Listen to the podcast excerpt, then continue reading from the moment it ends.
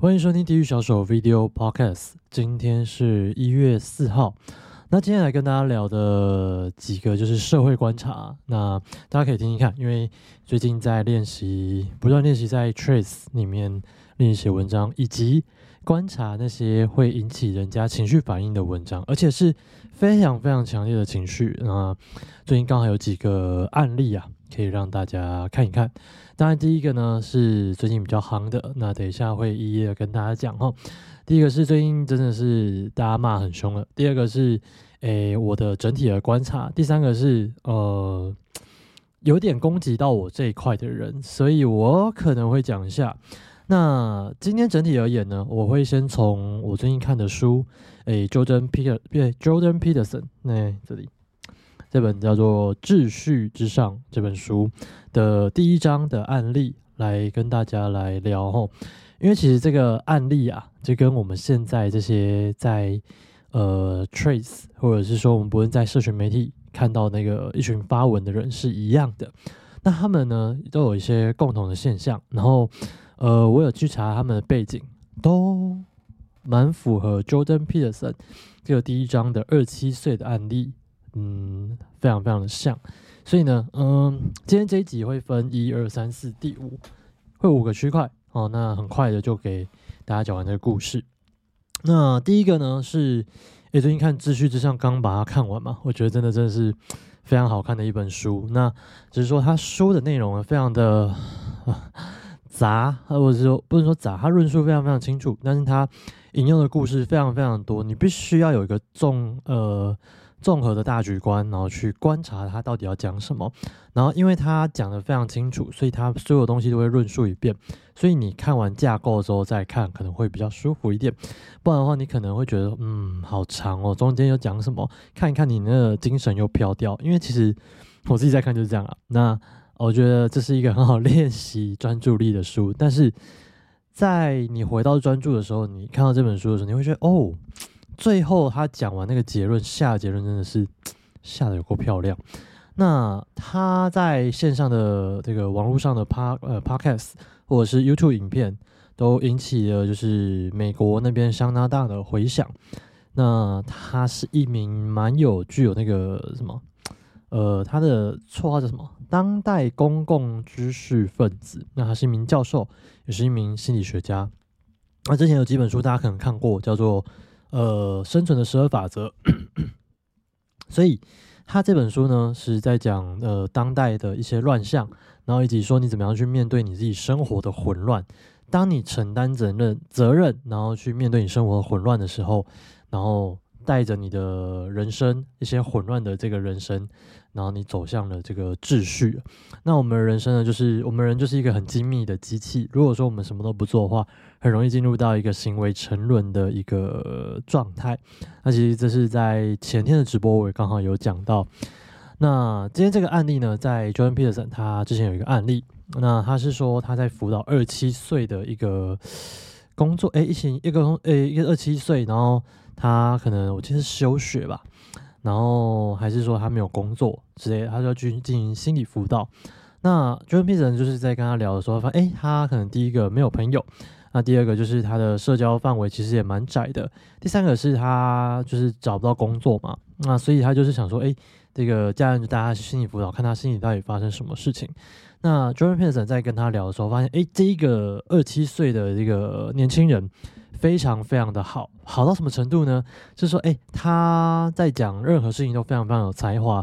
然后任何论述呢，都感觉出他有一股热情在。但是呢，他聊着聊着，后来那个前面都聊得好好的嘛，那中间开始聊到那个他话锋一转，二七岁那个年轻人案例，话锋一转就说，哎，不然我们来聊聊政治吧，好。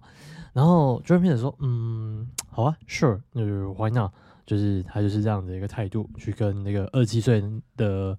年轻人那继续的聊下去，但就这个话锋一转呢，就让 Jordan Peterson 后面其实有点后悔，因为他觉得后面的咨询呢有一点点，就是他觉得说再多说，因为那个变成一种争论。那二七岁这个案例就是这样，他先讲说啊，这个政治啊，这个社会就是一个乱源，腐败到不行，以至于呢，呃，我现在啊就是没有工作，然后，诶，这个社会啊，这个人类的未来啊，都是一群就是我们是走向灭亡的，因为环境越来越烂了，这个世界越来越差了，我们人生已经没有救了，以至于呢，我们最后啊，就是就是人类就是该死啊，我们就是要存活在这种世代，那我们这个世界还要怎么盼望呢？其实蛮听得出来，就是，诶，这个二七岁年轻人，他收到了不少这种，就是关于从不论从新闻啊，或者是从社群媒体啊，啊，他背后呢，其实就搜集到了一个资讯，或者说他喜欢看的这种，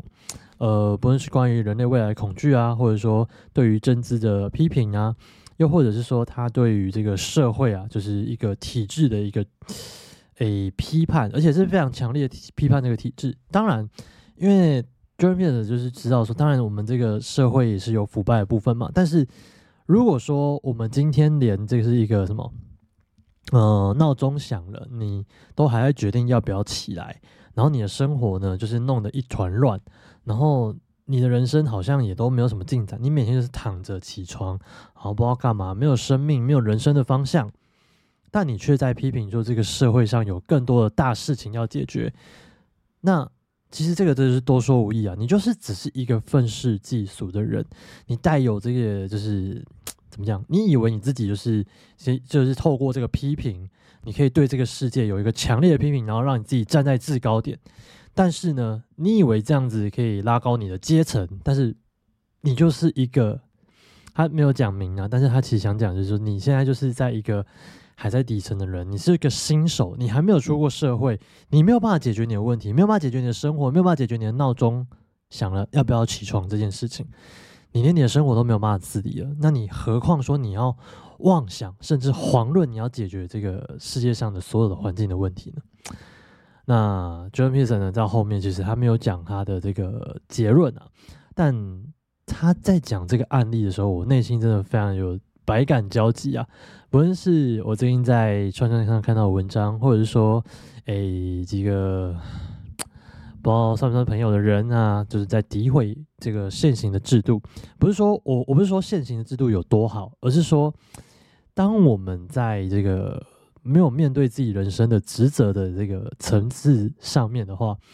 然后我们在这个地方奋斗，然后一直跨不出去，很合理，因为可能现在可能就是我们蛮容易卡住的，或者说我们人生卡在某一个阶段我们没有承担自己该承担的责任，然后去面对我们人生的一切，但是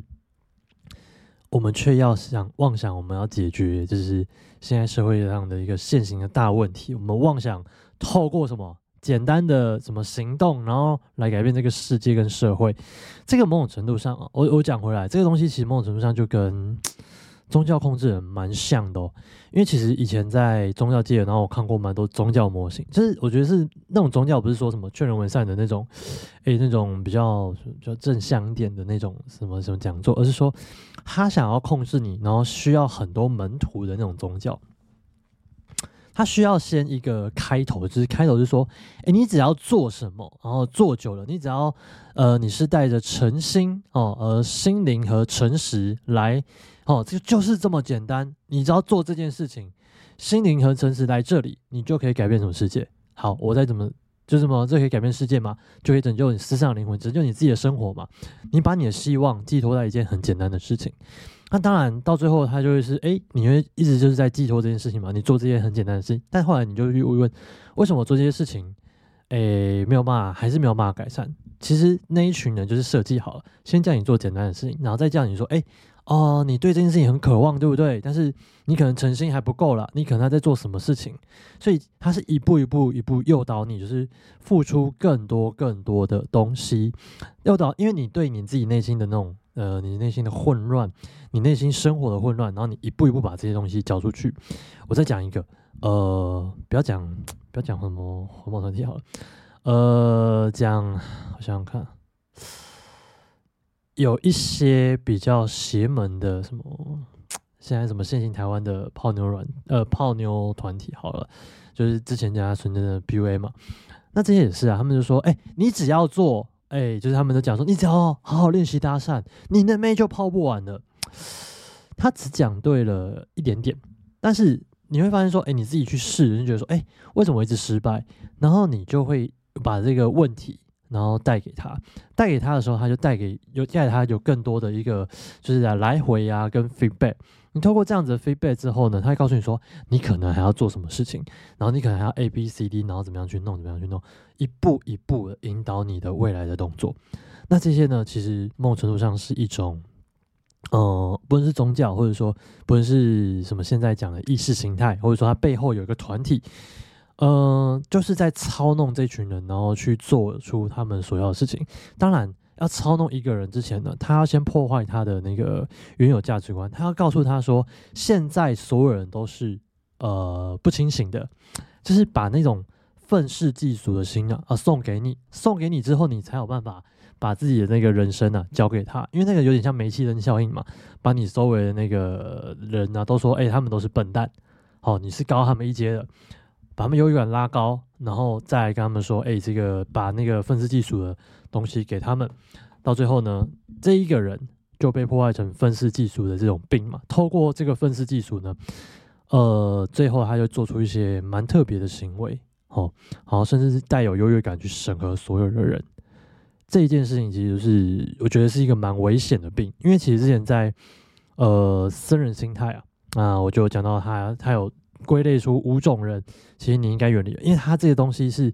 他们是有那种觉得自己时不我与的这种类型的人呢，他们会带有强烈的批判性跟优越感，然后他们生来呢就是要去批判所有人，那所以呢呃这一类啊，其实某种程度上是人际关系的一种毒，好。那，嗯，讲回这个案例啊，那最后 Jordan Peterson 就是，就是说这一类的人呢，其实他某种程度上不是说你不是说这个人不好，也不是说这个人就是，呃，他的本质就是坏，而是说他吃了太多这种信念，或者说吃了太多愤世嫉俗、愤世嫉俗啊、优越感啊，然后以及说他相信简单的行动可以改变什么，或者说直接相信。这个世界有没有透过躺平，然后你就是把人类灭绝就可以，就是怎样，就拯救这个地球之类的。就是说，我们人类是毒。那透过这些信念被塞久之后，这些愤世嫉俗的文字就会在网络上发酵啊。我觉得就是最近刚好看到这些事情，就是国外其实很久以前就在发生，因为 Jordan Peterson 在做这个案例，其实他说这是几年前的嘛。然后 最近在串串，我就看到几个案例。也是一模一样。那呃，我先讲第一个案例哈，就是事件一，他是诋毁现行的歌手。那这个事件是这样子，他是先拍这个周围，就是好像是跨年演唱会吧，然后他先拍周围的人，哇，大家竟然会因为这首歌，哈，这个字是什么什么调而已啊，这种拔蜡歌，大家竟然就是因为因为这种拔蜡歌而感动，还在那边拍照。吼，这群人吼真的是不懂乐理啊，真的是不懂音乐的人。台湾的素质堪忧啊。然后他的文字就是这样子啊，我他后来删文，所以我没有看到。但他可能最近又 po 几篇文在跟所有人争论嘛。那我就想说，哎，看这个那个那个，就是在旷野演唱会那个上面明星，其实我觉得他很屌，因为他其实经过层层的不断的去练习乐理，然后去弄了一个乐团，然后好不容易弄出一首。脍炙人口的歌，他背后可能有商业的考量，背后有可能有什么？他可能有一些梦想。当然，谁不想出名啊？但是这些东西其实它有经过一些，比如说社会上能大众能接受。如果你说你今天秀出一个音乐很屌，但大众听不懂，那怎么办？那就他就活不下去啊！因为大众听不懂，他就是没有带来任何商业价值。所以其实这个。这个在下面留言呐，就是就跟他们聊，或者说跟他这边呛他或泡他。他说：“啊，你是又厉害到哪去？你跳一堆抖音歌有多厉害吗？”那那个下面的留言就是在跟他抗争这样子。所以其实，呃，我不知道他背后有什么，但是我知道说他现行啊，在 YouTube 上面其实有一个频道，他在做一个音乐的频道，所以他相信自己的音乐其实是蛮好的啦。或者说他其实已经在走在这个摸索路上，但是因为他可能还在呃摸索，或者说他觉得他他不知道是拜什么老师或读了什么讯息，他相信自己的音乐好，这个有自信是好事，但是呃轻易的批评社会，就是他们在呃现在有成就的人呢？这个其实是有一个蛮大的问题，因为他是经过曾经的考验，他可能也有经历过你原本的阶段啊。但是因为你要经过社会洗礼，你需要秀给大众看，你需要就是经过这个社会一层一层的，呃，不论是包装洗礼，然后你要跟别人竞争，然后最后脱颖而出，在这个过程当中，他就是要被淬炼成那样，他才办法站到这个台上。那当然，最后其实有趣的是，这个发那篇文的人，那个歌手又来回应。那歌手就说：“哎，其实我也是从那样子上去啊什么的。”但是他最后就是啊，我竟然钓到他了，然后再把文删掉，然后最后早上早呃昨天哎前天发那篇文嘛，就是发一篇攻击性的，就诋毁现行歌手的文。呃，他是诋毁现行歌手的音乐人，自称音乐人嘛。那他也是个小妹，呃，不讲，呃啊，还没出社会的一个学生。还是出社会，我不知道，但他就是用他自己的视角，然后轻易的批评。因为其实我觉得是这样子啊，就是说我们在年轻的时候，谁没有狂过呢？我们没有觉得自己很屌过，我们就是拿一把那个，拿一把那个什么，现在可能有萝卜刀，我们就拿一个木棍，或是那个什么爱心小手，我们就觉得我们自己是剑士啊，我们要挑战世界啊。然后我们看了一堆武侠小说，我那个年代看一堆武侠小说，我们觉得说我们要进入武林啊。其实就是那样的心态嘛，就即使到了大学生哦，我们打篮球，我们觉得哦，我们自己要打职业。嗯，到现在有谁真的是打职业？我们可能有热爱某些兴趣，然后我们可能有有有自己的喜好。但是你如果说你用现在喜好跟狭隘眼光，把喜好然后直接套到现在商业去诋毁现在上面的价值，或者说现在主流的一些歌手的时候，其实有一点点太过，因为。我就是跟就讲跟那个二七岁的那个被辅导案例一样嘛，就说其实我们都是只是新手，那我们轻易的诋毁这个世界。还有就是前阵子还有一个很屌，就是十二岁弟弟吧，他在玩 Trace，他说你们这群大人哦，我们我现在整天在创作，但是他创作的嗯有些还不错，哦但是他就是说这这群大人怎么样，然后就是这群大人都在阻挡我，你们都是啊酸民什么的。这其实这种，呃，现在社群媒体已经极化到，呃，是它是一个，以前我们在玩脸书的时候不不会有这样子一个极大推波，但是在 Trace 里面的推波，我觉得比想象中还要可怕，因为它是目前它现在为了把那个红利打开，可能有点开，把同温层全部拨开了，因为原本以前可能就是说，哎，你是哪个年龄层的，会跟哪个年龄层区分一下，但现在。有一点开天眼，就是把那个全局打破了，所以你现在是有一点在世代的在争吵，世代的打架，世代的互相的攻击。那我就觉得说，哇，这样子玩起来很可怕，因为呃，不论是像国中生那件事情也是啊，他们是就是都人嘛，那他们几个同温层，然后现在就是变成一群是那个年龄层的军队。然后再跟这个世代的大人打架，所以其实我觉得最近观察到这件事情的时候，我觉得哇，是有一点点世代的那种仇恨就已经开始战争开始打起来了。当然，呃，我今天想讲的事情是说，讲回那个 Jordan Peterson 案例嘛，他那那一个第一章的标题就是说，不要轻易诋毁现行的体制以及现代创意的成就，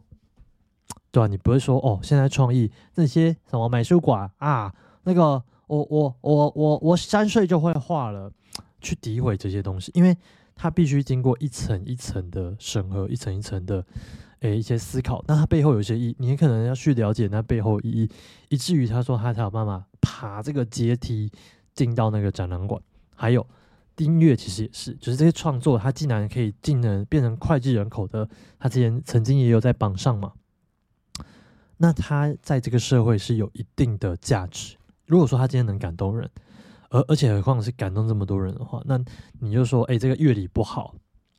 这个其实有时候就觉得说，哎，那那又回过来，就说你今天乐理好，但你没有办法感动人，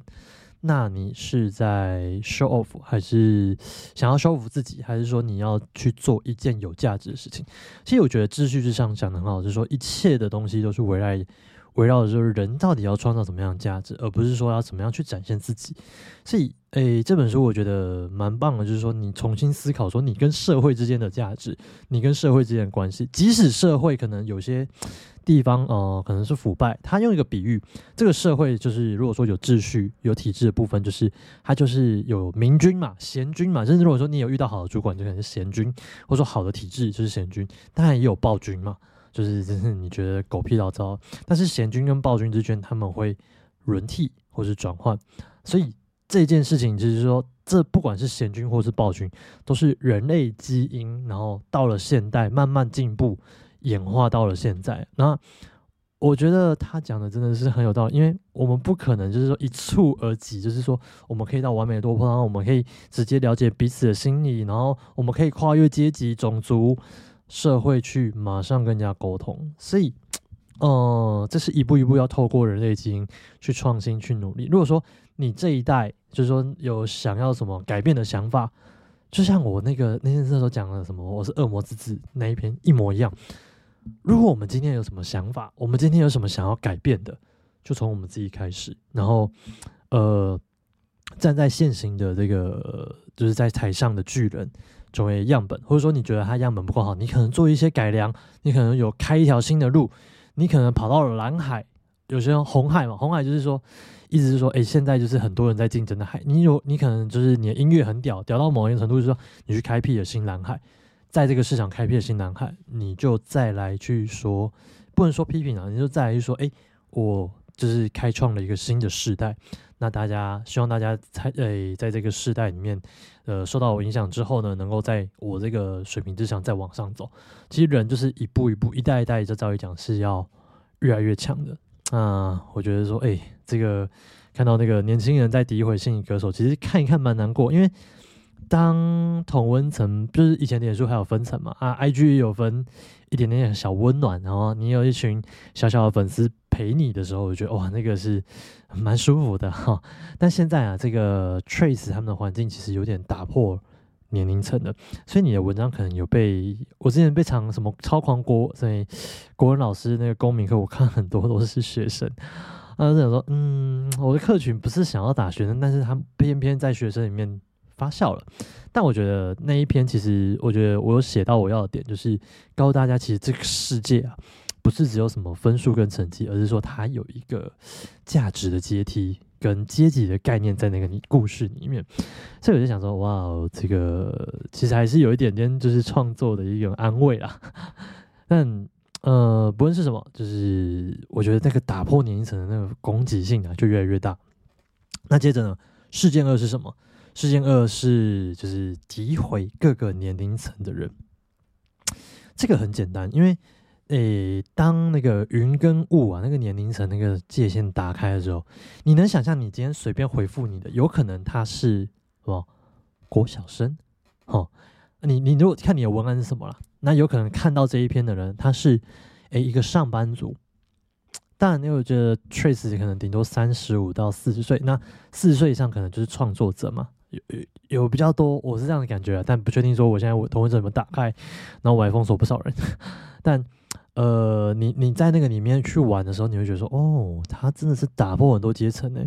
当然，如果说你今天想要以就是把它当交友软体看，那是一件很有趣的事情，因为你的年龄层可以这样跨上跨下。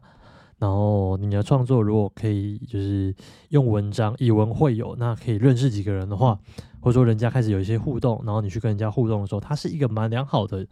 就是在友善的基底下是一个蛮良好的事情。但如果说今天你想嘛，就是 从脸书从 P 哎 PTT 时代，或者说在那个什么，嗯，不是说我们今天那个什么脸书啊 IG 啊。都有遇过吧，就是毁灭世界的那种存在，依然是愤世嫉俗。他们把愤世嫉俗哦，就是变成是到处去出征啊，到处去攻击你自己不顺眼的文章、呃动作，还有嗯，或者说你这个人哪个地方道德有瑕疵，被抓出来公审的，大家都要去烧毁你的家，吼，把你这个人出征到，哎，你要悔改啊，啊，你这个拿石头要 K 爆你啊。你这个人就是不应该存在这个世界上，你怎么长这个样子啊？开始攻击长相，攻击他的家庭，攻击他的人生。但总而言之，他今天做出了一件，呃，可能你觉得有瑕疵的事情，但也不至于说你要去攻击到他，就是 把他账号倒台啊，然后他的生活全部搞得一团乱。当然有这个风险，一定是有的。那变成说，诶，我觉得从以前的那个乡民的正义出现到现在呢，呃，一点都没变，而且世代一直推移之后，下个网暴又出来。所以我觉得最近在 Trace 上面看到不少网暴，可能讲到了什么就开始变成爆发、爆炸、攻击、丢石头。那如果讲到古代呢？哎，我要扯圣经啊，就是有一群人就是看到一个妇人，她行淫哦，但这个大家就是说，哎，我们要把拿石头砸这个妇人，因为这个妇人犯了错。但是行淫哦，其实基本上你一个人要怎么行淫？所以一般还有说男生嘛，但男生没有错没有罪，所以就就是男生可能就是哎就没事，哎奇怪了啊，那为什么男生不一起要被石头砸，只有这个妇人呢？那大家就开始攻击这个妇人不守妇道嘛，然后开始就是拿要准备要拿石头砸他了，然后时候大家就跑去问那个耶稣嘛，然后这个圣经的主角哦，那个新约主角耶稣，他说哎这个女人犯了罪啊，你们要。你要不要处理他啊？还该当何罪？然后耶稣不理他们，就在地上画画。然后最后就是众人就去起哄啊，打他、杀他、烧他啊，弄死他这样子。啊，最后他们就是问说受不了，再问说你快点回答，你不回答你还敢说你自己是老师啊？啊，那群就是众人去围攻他那个就是诶那个当代的老师嘛，他其实有到处去讲道啊。那耶稣就站起来说。如果你们这一群人觉得自己没有犯过错的，你就可以最先拿石头去 K 他，然后后面呢就想一想，就嗯，感好像不太对，因为好像我自己曾经有什么错，因为他们每一个人都在旧约时代有领过十诫，所以以色列民呢，他们就是有十诫在心里面，有没有这个十诫在里面？所以其实。他们要知道说那件事情是十诫是其实比想象中的还要难实行，所以它其实是一个蛮高的标准。所以如果说哎那个女生要被打死，其实也是十诫之一嘛，不可淫行哎不可行淫嘛。但是呢，就是最后大家发现说，看好像其实十诫里面如果真的要认真讲的话，我好像其实某一条也有问题呢。到最后，他们就是把石头丢在地上，说：“啊，算了算了算了算了，不要砸了。”就是这样讲，其实也是蛮谴责我们自己内心的罪。这个讲回来，就是因为其实现在就是网暴嘛，那就是诋毁各个年龄层的人。其实我觉得有点担心，我不是想像刚刚那个第一个事件有没有？呃，我故意不提他的账号名字，我故意讲这是一个事件，因为我觉得如果再把他抓出来公审，我觉得有点可怕，因为。这个就变成说，哎，一个仇恨值的交替啊，那不如就是录一集 podcast，然后讲一点有价值的东西。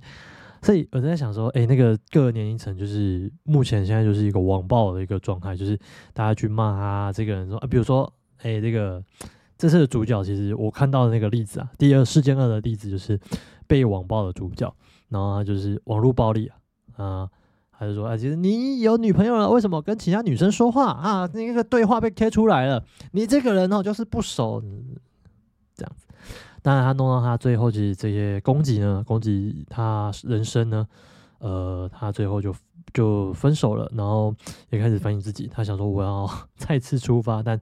发了个道歉文，然后一些账号呢，一些停活动呢都停止了。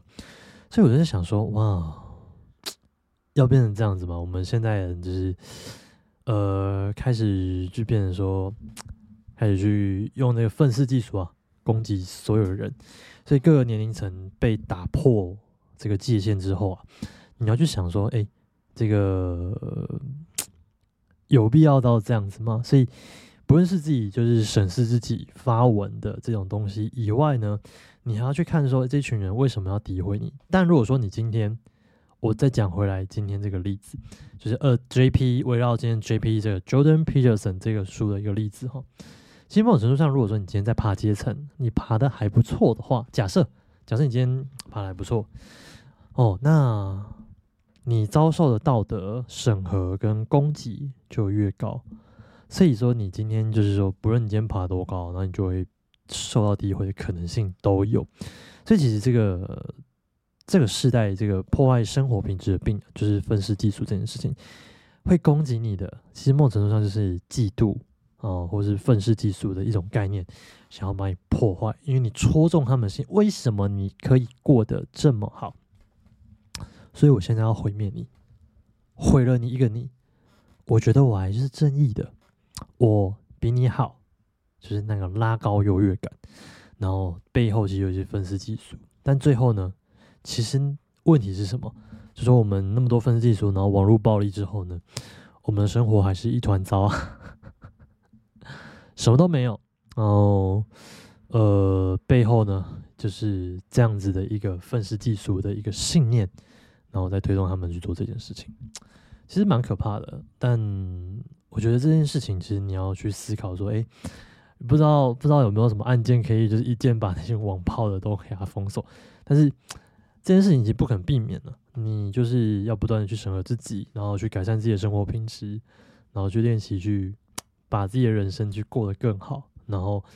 就往上爬，就做这件事情。如果说不论是你今天想要处理问题，不论你今天想要有名，不论你今天呃想要变得更好，anything。你就是要，如果说你今天中了愤世嫉俗的病，那这些东西其实你都会摆一遍，你就只要去攻击人就好了。但是你如果今天还是承担起自己的责任，好好的面对自己的人生，好好的去前进，那你就会抛弃愤世嫉俗，你就是前进的人。这个蛮酷的。第四、第三个事件就是我要针对这个，我很不想要讲，但是干真的是整天一直被嘴，我会觉得很不爽。